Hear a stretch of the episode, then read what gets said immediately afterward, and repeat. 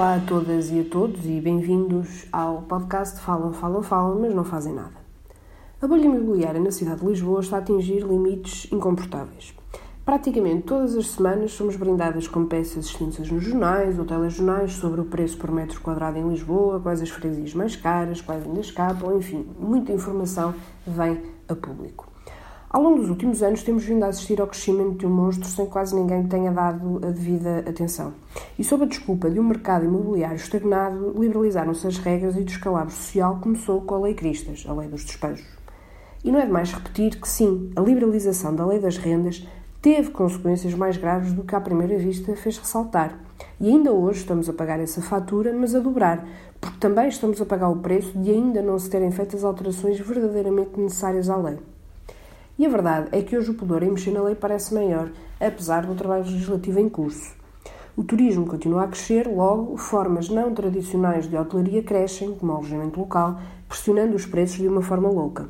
E por outro lado, há o argumento que o mercado precisa de se manter liberalizado para poder funcionar, sob risco de voltarmos a um tempo em que o mercado de arrendamento era praticamente inexistente este argumento não é suficiente. O mercado de arrendamento era relevante, especialmente para uma faixa etária mais idosa e para os mais jovens, como aliás se verificou na altura de despejar as pessoas.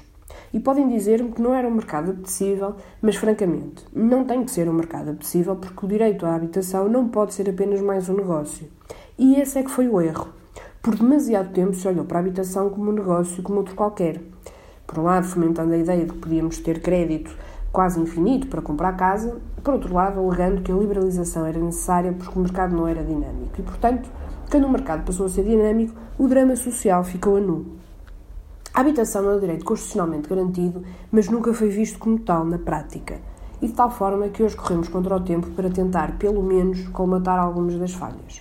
E essa resposta passa por criar regras mais restritas, criar proteção para os inquilinos e de uma vez acabar com a ideia de que o mercado sozinho se vai autorregular e corrigir os erros, porque não vai. Pelo contrário, não há hoje, em Lisboa, uma única freguesia em que os preços de arrendamento sejam comportáveis por qualquer jovem trabalhador precário que ganha pouco mais que o salário mínimo. Não há de todo, pura e simplesmente. E qual é que é o resultado? É uma Lisboa, uma cidade despojada dos seus habitantes, bairros históricos que viraram bairros fantasma, tendo destruído também a vida em comunidade para centenas de famílias. Há muitas casas recuperadas, mas apenas dedicadas a turismo, e portanto estamos a falar de uma cidade montra. E não me digam que este caminho é positivo, porque claramente não é. Com os preços por metro quadrado a subir e com uma cidade sem habitantes, o que é que nos vai restar eh, no dia em que existir alguma crise? É uma bolha que vai rebentar mais dia menos dia com, com consequências difíceis de reverter, por isso o trabalho deve começar agora.